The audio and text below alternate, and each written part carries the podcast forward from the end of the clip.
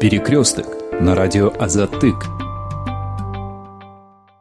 Здравствуйте, уважаемые посетители нашего сайта и э, слушатели радио. В эфире программа «Перекресток». Сегодня мы будем обсуждать э, выборы в городской кенеш Бишкека и ход предвыборной э, кампании. Я представлю наших участников э, нашего сегодняшнего выпуска. Это политолог Медет Тулегенов и политолог э, Эдиль Осмонбетов. Передачу веду я, Болот Колбаев. Э, господин Тулегенов, первый вопрос у меня сразу к вам. На выборы э, в городской кенеш Бишкека Э, было зарегистрировано 25 партий, от которых на мандат претендует больше 1800 кандидатов. Вот как вы считаете, с чем связан интерес партии и политических сил городскому парламенту, который, в принципе, ну, у которого, в принципе, это очень ограниченные полномочия? Ну, мне кажется, что Бишкек это особая территория, здесь всегда конкуренция политическая была чуть выше, чем по другим органам МСО. И это город, несмотря на ограниченные функции местного самоуправления, все равно город достаточно большими ресурсами. И у Горки Неша есть возможность всегда у ряда отдельных депутатов всегда влиять и иметь какое-то весомое, там, скажем, такое влияние на то, что происходит в городе относительно там, муниципальной собственности, земли и так далее, и так далее. То есть всегда видится город как такой лакомый кусок. В этом отношении, я думаю, это неудивительно, потому что это, опять-таки, город достаточно значимый. Ну и плюс, поскольку у нас э, вот этот выборный цикл национальный вообще затянулся, из-за прошлых отмененных парламентских выборов, из-за ожидаемых опять новых неочередных. И многие как бы вот на старте, мне кажется, тоже пытаются отрепетировать и подготовиться к следующим парламентским выборам, которые вот не за горами. И это тоже накладывает отпечаток на то, что у нас столько много партий. То есть это надо рассматривать какую-то генеральную репетицию к выборам в Фактически конечно. да, потому что та же самая избирательная машина потом пойдет уже на следующий цикл. А, можно ли сказать, что результаты выборов э, в Горкенеш Бишкека отражают э, реальную картину расклада политических сил э, в республике? Ну, мне кажется, может быть, не совсем. Хотя да, там, в принципе, заявили все более-менее значимые, которые были старые партии, там, ребрендированные после того, как э, репутация многих оказалась подмочена после октябрьских событий прошлого года. Они идут под новыми лейблами. Но фактически, в принципе, да. То есть те самые политические силы, которые вроде пока что видны у нас на арене, они идут во многом, да, в городской Кемеш Бишкека именно. Спасибо. Господин Усманбетов, вот по вашему мнению, это все-таки э, генеральная репетиция к выборам в Джорку Кенгеш или это борьба за ресурсы столицы? Нет, безусловно, это репетиция генеральная, потому что октябрьские события 2020 года показали, что в них получился фальстарт, огромное количество ресурсов было, Э, партии, которые были уверены, что они пойдут в парламент, потом они должны были дальше свою политику проводить. Но октябрьские события, история все изменила. Соответственно, они, конечно, поняли прекрасно настроение населения, э, в какой-то мере даже от, от, от токсичности партии, названия, брендов. Они сделали, вот Медведев правильно говорит, ребрендинг, где-то изменили ситуацию, набрали новых молодых людей, таких важных. И, конечно же, выборы, вот, которые состоятся 11 апреля, Бишкекский городской кенеш, это очень важное событие для всех партий. Почему? Бишкек это столица, 45 депутатов. Э, кто контролирует Бишкек, тот контролирует страну. Основную часть бюджета формирует город Бишкек и Чуйская область, и, соответственно, распределение функций. Плюс здесь очень важная вещь, э, те, кто победят на Бишкекском городском конечно, и, соответственно, местных, конечно, там тоже они будут выдвигаться по республике, то они будут, мы можем увидеть всю э, палитру красок. То есть это, если осенью состоятся выборы 2021 года, во-первых, они репетицию проведут, они отработают технологии, они отработают штабы, мобилизацию проведут и узнают реально, кто какие из кандидатов, ну это в какой-то мере праймерис, ну так сказать, э, в таком более широком понимании. Плюс здесь одна проблема есть. Э, видите, даже предвыборная кампания, которая сейчас идет, она вызывает отторжение у многих людей, даже не тех, кто простые граждане, а специалистов. Если брать даже пиар-компании, вот эти э, бренды, эти, эти плакаты, которые везде стоят, или там какие-то вот выступления, я думаю, для большинства граждан Казахстана это уже до такой такой степени а, вызывает отторжение, потому что это уже, ну, не то, что вчерашний, это позавчерашний день. Угу. И новых идей нету, по моему представлению. Есть возможность, есть финансы, есть желание вернуться в старую. Они набрали каких-то людей новых, молодых имен. Но здесь есть одна проблема, то, что вот сейчас говорилось. С одной стороны, это отражает реальное как бы, соотношение сил, кто контролирует, кто может это сделать. А с другой стороны, огромное количество граждан Кыргызстана, они отсечены от э, принятия политических решений. Соответственно, я думаю, этот вопрос не решается, потому что основная задача любых выборов – это то, чтобы уменьшить э, вот это протестное настроение, чтобы те люди, которые, интересы которых не представлены в, в, э, в парламенте или в Джуркинеш, или в Бишкекском городском Кенеше, местных Кенешах, они должны быть представлены. Я думаю, эти партии, которые сейчас идут, ну, они не совсем отражают весь спектр тех политических сил, которые есть. Так называемые старые партии, они поняли, что они уходят. И очень много в списках людей достойных, как бы с одной стороны, но есть там много и так называемых токсичных политиков, которые, ну вот, историю их нельзя поменять, понимаете? Они должны вообще вот уйти как бы в политическое прошлое, в историю, но они опять идут, двигаются. Но все-таки надо признать, что э, партии значительно обновились. Ну, в списочном... И стало много э, новых партий тоже. Безусловно, есть, может быть, но, видите, идей же нету, по большому счету. Если вот вы посмотрите, mm-hmm. да, э, я не вижу, что это борьба идей, э, борьба программ. Это больше, знаете, напоминает, здесь все-таки есть одна партия, которая, ну, в силах рекламы Гонзать Низва, но у нее большие шансы пройти, но это в основном вождийские партии или основаны на личностях, которые когда-то когда двигался в прошлом, он может пройти. А вот таких идей, которые бы зажгли бы всех, я думаю, ну, очень мало, потому что, в принципе, э, зачем нужен Бишкекский городской кенеш? 45 мест, 25 э, партий, то вы говорите, вот 1800 кандидатов, это очень много. И, конечно же, каждая партия, я вот сколько разговаривал, они говорят, э, мы займем там 10, 15, 50 процентов. Ну, может получиться так, что каждая партия получит там по два бандата, по три, может быть, меньше. То есть угу. здесь это, но в любом случае это для действующей власти, это будет большой сигнал, кто победит 11 апреля. Если угу. ты победишь, ты увидишь как бы реальную картину и уже будешь как бы думать, что делать э, осенью. Спасибо. Э, господин Тулиган, нашли ли вы в программах партии что-то новое? Ну, совершенно нового ничего такого особого не было, во всяком случае, я не увидел. Потому что есть какие-то такие экстравагантные всякие идеи, там, скажем, Олимпиаду провести в Бишкеке, ну что-то такое. Что-то такое яркое, году, броское, да, чтобы, да. главное, запомнил, что неважно, как воспримут. И таких каких-то явных, интересных, э, продуманных программ, ну, как-то особо не было видно. Поэтому mm-hmm. здесь сложно сказать. И тем более, как бы у нас избиратель пока не приучен смотреть на программы. И в продолжении э, этого же вопроса, способны ли партии э, будут реализовать свои программы даже при желании? Ну, если они пройдут. Ну, не зависит от того, что они заявляли. Смотреть, предположим, на прошлые выборы 2016 года, в тот же Горкиниш, понятно, там всякие популистские идеи, там бесплатный транспорт, бесплатный хлеб, условно говоря, и так далее, это было изначально нереализуемо. И это была, как бы так, попытка просто грубо на популизме попробовать э, попасть э, в Горкиниш. Какие-то, может быть, системные вещи, там, скажем, ну, кто-то и реализовал, там, одна из партий обещала там электронное билетирование, ну, вроде начали внедрять, и то пока что со скрипом идет. Ну, такого рода вещи, конечно, понятные, которые применяются везде, и вроде бы уже дозревают у нас, их легче предлагать и легче уже продвигать. Поэтому есть такие вроде бы моменты в программах, которые потенциально можно продвигать, но опять-таки для партии многие из таких моментов, они кажутся такими невыигрышными с точки зрения пиара. Но кому интересны всякие системные вещи, процессы принятия решений и так далее между мэрией и горкинешами в акимиатах, что очень важно, чем партии должны заниматься фактически. Но как через такого рода посылы достучаться до избирателя, многие партии не знают. Поэтому проще предлагать какие-то простые вещи, там бесплатный транспорт, там еще что-то в этом роде простые и не, Мало не, испол... не, Фактически да, нереализуемые. Да? Да? А, я вообще к чему этот вопрос говорил? Все ли зависит от э, воли э, партии или э, коалиции большинства в Буркинеше при принятии каких-то, э, ну, скажем, масштабных решений для города? Ну, я думаю, там зависит что-то, немногое, конечно. Потому что если посмотреть на функционал, в принципе, есть возможность для Горки Геша, если там есть какая-то группа партий, коалиция какая-то, слушайте, даже если оппозиционная какая-то группа партий, что-то делать. Потому что у нас был там какой-то определенный период после 2005 года, по-моему, когда Горки Геш вроде политически был активным. Но они в противостоянии были с мэрией, может быть, за счет этого как-то немножко свою функцию Горки Геш как э, надзорный орган за исполнительной администрацией, там, городской, в принципе, они выполняли. И через это, может быть, можно было немножко чего-то добиться. Но опять, опять-таки, понятно, у них там руки связаны, и многие вещи они не могут делать. Но если появится какая-то группа активных партий или депутатов, они потенциально могут теребить и многие вещи делать прозрачными и открытыми, что тоже может изменить к лучшему городскую жизнь.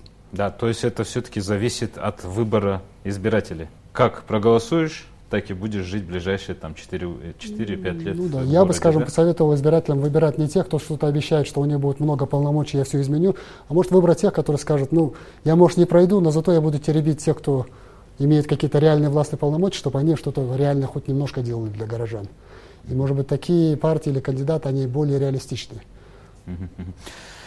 Э, господин Усумамитов, высказывается мнение, что а, многие партии, кавычках, герои октябрьских парламентских выборов 2020 года, сменили вывески и сейчас под этими вывесками идут а, в городской Кенеш. Реально ли их шансы вообще пройти? Не, ну то, что вы сказали, я думаю, это не секрет, это понятно. Название меняется, там какие-то новые лица поменяются, безусловно. Конечно, у них есть шансы, безусловно, потому что мы можем сказать, что за 30 лет у нас все-таки вот эта парламентская культура, парламентный выбор, она деградирует. И политическая образованность, и, конечно же, многие, кто сегодня выступает, если даже он реальные вещи будет говорить о бюджете, о том, как менять систему, структуру, многие горожане, они не будут слушать, потому что все-таки нужны популистские решения, нужны патернализм, нужен человек, который будет решать твои реальные проблемы, воду, дорогу, там, тогда. Хотя это не задача депутатов, но так у нас, к сожалению, устроена политическая культура выборов. И поэтому, если даже очень хороший кандидат, способный быть депутатом, э, он приезжает в какой-нибудь там, я не знаю, избирательный участок или какую-нибудь новостройку или где-нибудь в городе, то он должен говорить реальные вещи, что вот я вам там, я не знаю, камеры поставлю, отремонтирую это, это, это, хотя это не его функция, как Джорки. То есть какое-то идет копирование, потому что методы этих партий и тех, то, что в парламенте ведутся, они одинаковые. Вообще, я думаю, у нас идет кризис партийной системы, он давно идет, потому что создаются голоса, что партии вообще в Кыргызстане себя изжили, и мировой практике. Ну, пока это единственная лодочка, которая позволяет э, показаться там. А если говорить про Бишкекский городской кенеш, я думаю, очень много зависит от тех людей, кто туда придет. Потому что сейчас э, любая власть прислушивается к соцсетям. И если человек активно выступает, поднимает какую-то проблему, он может раскачать и заставить мэрию или другие органы работать. У нас, если такие люди попадут в бишкекский оргкомитет, то может быть многие вещи. Но э, не без доли популизма, потому что сейчас вот в нынешних условиях это пока невозможно, потому что ну, мы движемся немножко на другом этапе развития. И, конечно же, безусловно, они видят тех, кто способен набрать э, в том или ином округе возможности, и уже парламентских они будут готовиться. К сожалению, ну я не хочу сказать, сказать, что все, но у нас нет разницы большой, что молодой политик, что старый, они хотят прекрасно встраиваться в систему, и они работают хорошо и меняются. Вот, если брать вот нынешний созыв да, Бичкетского городского кенеша, который вот 11 апреля должен завершиться его э, полномочия, он вообще был бесцветный. Я, хотя там было много молодых людей, я никогда не видел, что были какие-то инициативы и действия. Если вы возьмете парламенты в Америке или в Европе, у них, знаете, до чего доходит, да? У них даже, у нас мэр, мэрия и горкинеш в одном здании. У них раздельно, то есть э, даже зайти мэр не Кстати, может. Кстати, по-моему, несколько лет назад поднималась инициатива Да. о строительстве Ну, отдельного здания. Да, как-то это даже на таком уровне, да, но президент США же не может в Конгресс зайти, у него конституционных прав таких нет, без приглашения. То есть даже такие вещи простые, которые вот для нас кажутся ерундой, когда вы в одном месте находитесь, постоянно тоже не важно. Поэтому я думаю, у нас еще все впереди, но они, э, Бишке- выборы Бишкекский городской кенеш интересны тем, что мы можем увидеть э, потенциальных э, победителей осенью Джоркенеш. Такие партии пройдут, кто будут.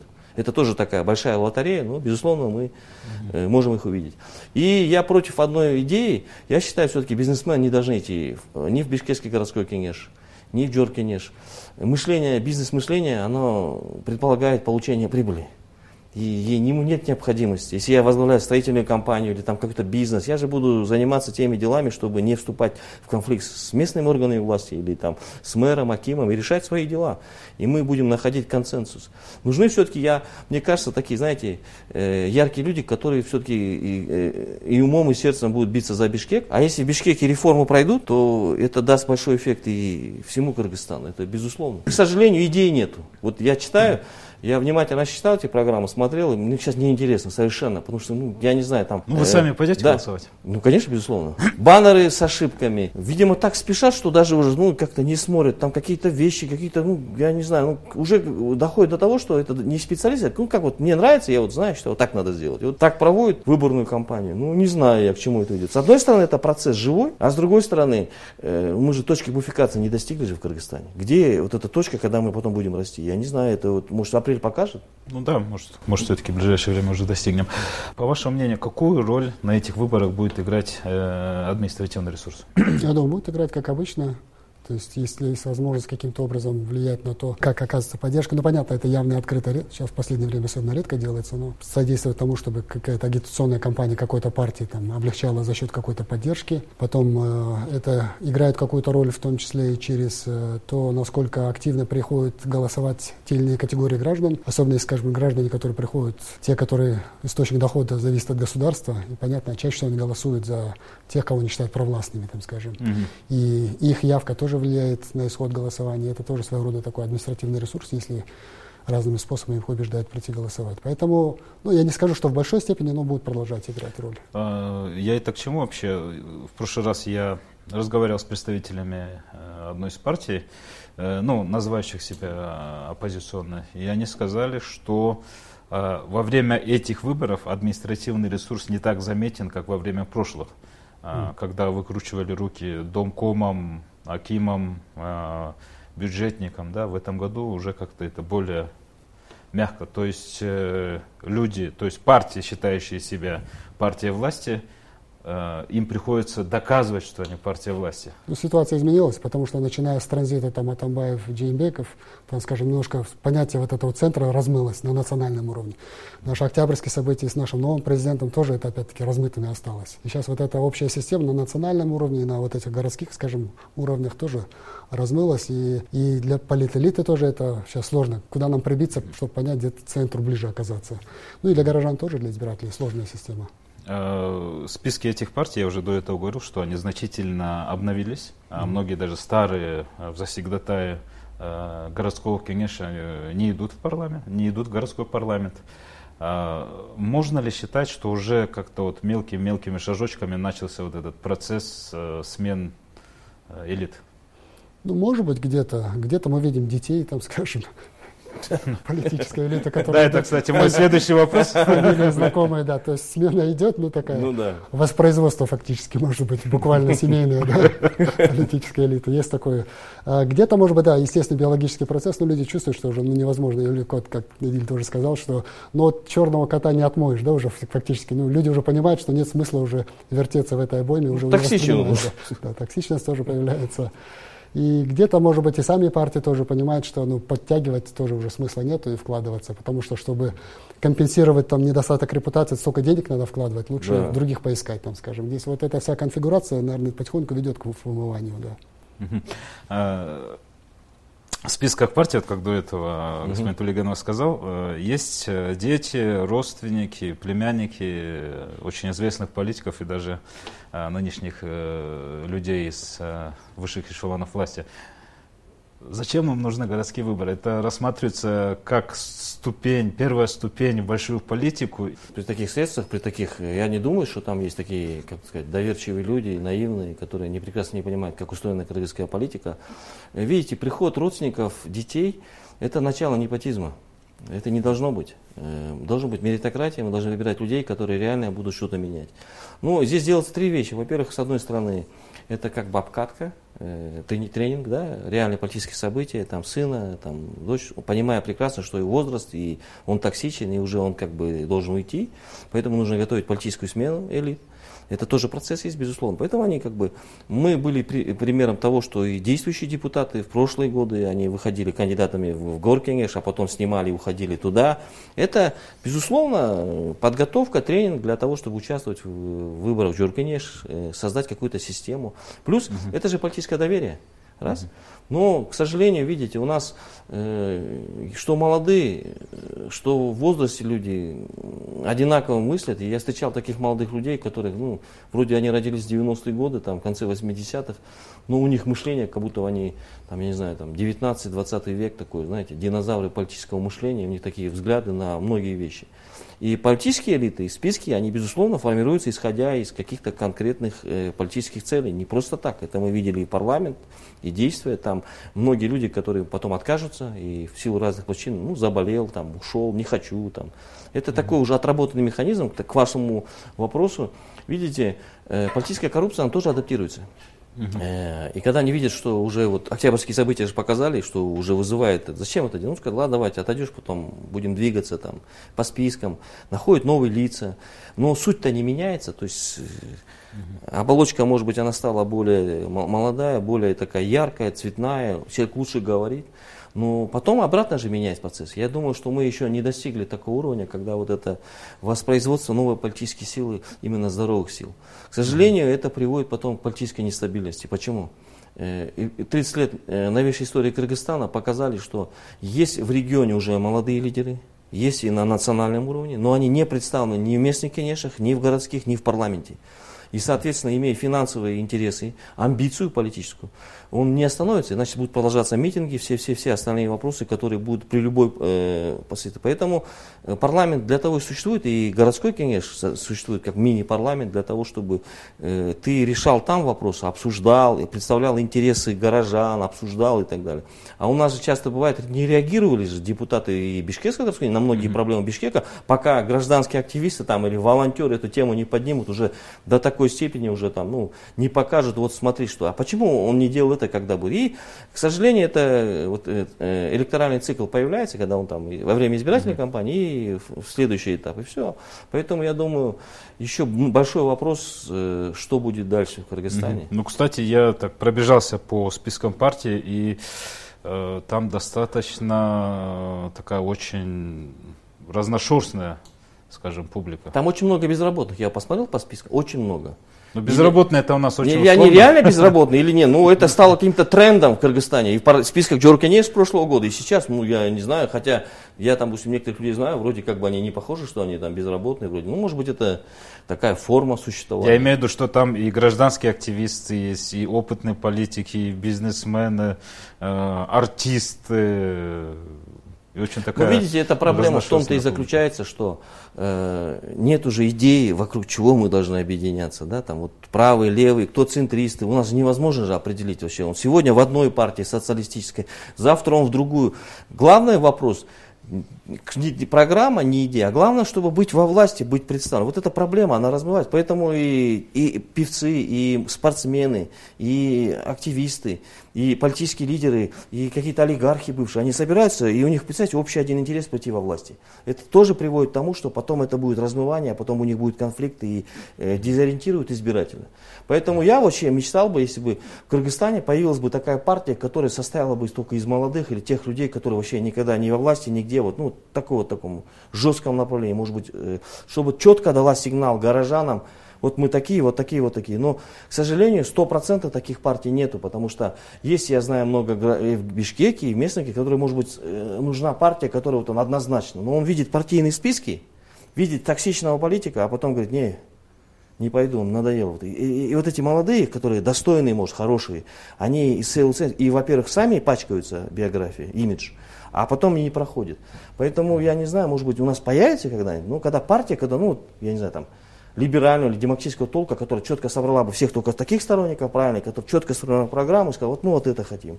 Или там, я не знаю, там, какая-нибудь социалистического толка. Ну, это были новые имена. И чтобы э, избиратель, который бы он не дезориентировался, а у нас получается, ну, какие-то списки сквозные, что там, что это, и удивляешься иногда, что людей там прошлого объединяет с людьми современного. Поэтому для меня это тоже вопрос большой. Может, какие-то общие интересы? Не, ну понятно, что общие интересы. В городе. Да. Ну. А, а теперь про выборность должности мэра. А, у нас об этом очень часто говорят. И, но э, это до сих пор не реализуется. Да? В каком году отменили это, честно говоря, не помню. 96-й, 7 96 ну, после Салаева, да, как это было. А, как вы считаете, реализуема ли у нас эта инициатива и вообще действительно ли она дала бы э, вот этот ожидаемый горожанам, горожанам результат? Ну, реализуемость в чисто техническом плане она есть, потому что у нас не уже был опыт. а я имею в виду а больше вот в политическом. Что-то, что это даст, ну, во-первых, это даст э, какую-то обкатку для каких-то более весомых э, политических лидеров на низовых таких уровнях, mm. прежде чем идти на национальный уровень. Потому что одно дело идти в составе партии, это понятно, даже там в первой тройке, пятерке, другое идти в качестве кандидата мэра того же Бишкека, да, скажем потому что это создаст политическую конкуренцию и возможность как-то каким-то образом э, выстраивать свой политический капитал. Это даст, мне кажется, также определенную, может быть, ну, свободу, насколько, опять-таки технически, насколько это будет реализуемо через всякие законы, там, скажем, от администрации президента и от как, исполнительной ветви власти, да? потому что сейчас же зависимость большая достаточно. достаточно. То есть вот это даст. А вот с точки зрения того, насколько это скажется, что мэр будет делать для горожан, ну, мне кажется, что это тоже не знаю, насколько серьезно это изменит отношение мэров к горожанам и к их потребностям, но хоть какая-то немножко ответственность тоже может появиться там, непосредственно после выборов, хотя полгода он будет думать, я пообещал же что-то. Или там перед новыми выборами, там, за полгода, а мне же опять идти на выборы. Ну, хотя бы вот какой-то цикл будет, когда они будут думать, что мне нужно обещать что-то, а потом мне нужно еще вспоминать то, что я обещал, чего я не сделал.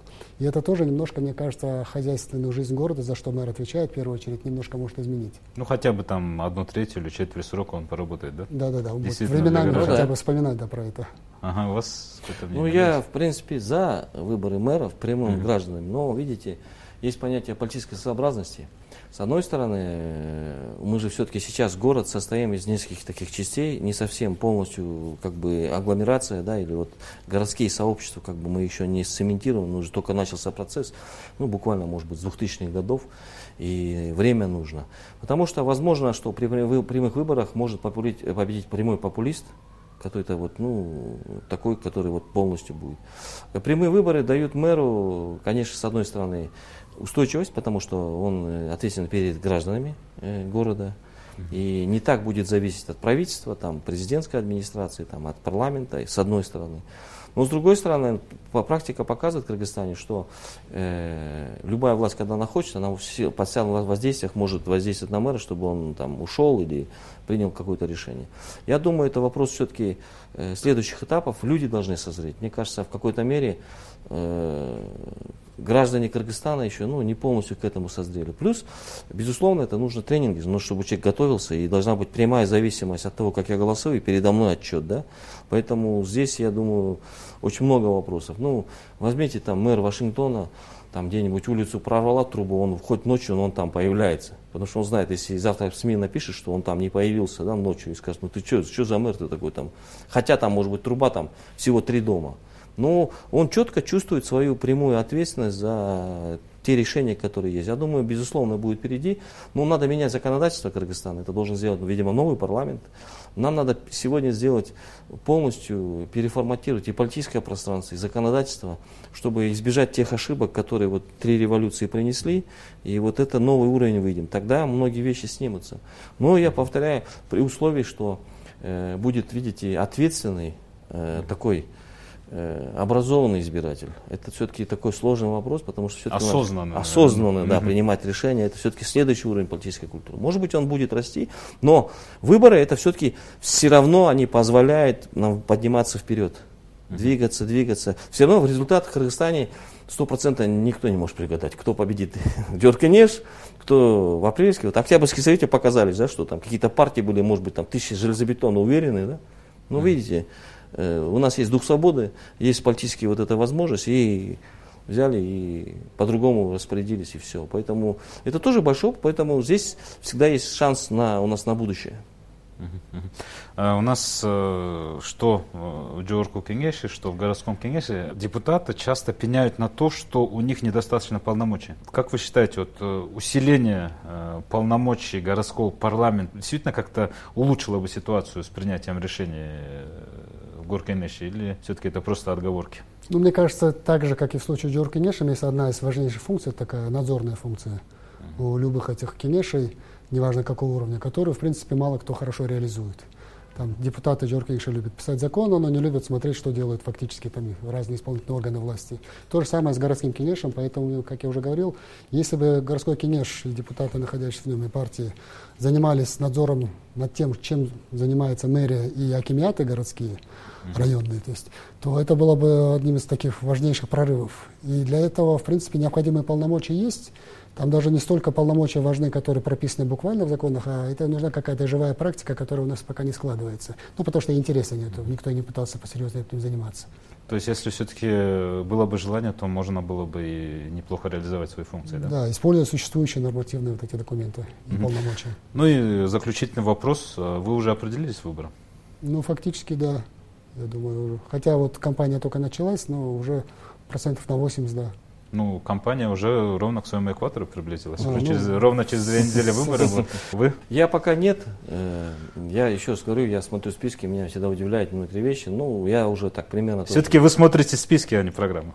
И, и списки, и ну, программы там, в принципе, я так думаю, особого интереса нету, потому что, ну, это такое, знаете, как сказать, э, больше популизма. Спасибо вам за участие в нашем сегодняшнем выпуске «Перекрестка». Я э, нашим радиослушателям и посетителям сайта напомню, что в эфире э, радио «Затек» была программа «Перекресток». Сегодня с нашими гостями в студии мы обсуждали городские выборы в Горкенеш Бишкека и ход вообще предвыборной кампании. Наши сегодняшние эксперты – это политолог Медет Тулегенов и политолог Эдиль Осмонбетов. В студии был я, Болот Колбаев. Спасибо за внимание. Перекресток на радио Азатык.